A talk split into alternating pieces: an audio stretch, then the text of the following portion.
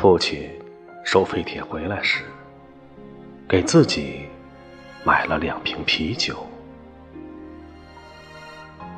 三伏最热的午后，啤酒一路颠簸，甫一开瓶，喷泉一样溅满了堂屋。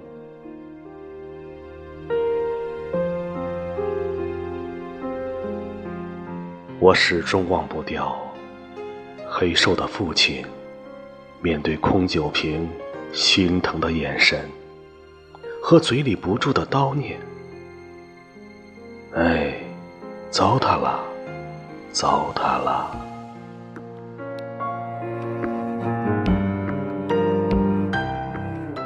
后来许多年，母亲和我们给他买过无数东西。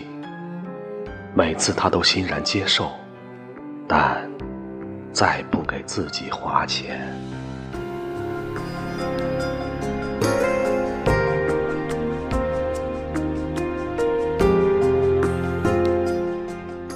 那是唯一他自己买给自己，也是我开啤酒最失败。和懊悔的一次。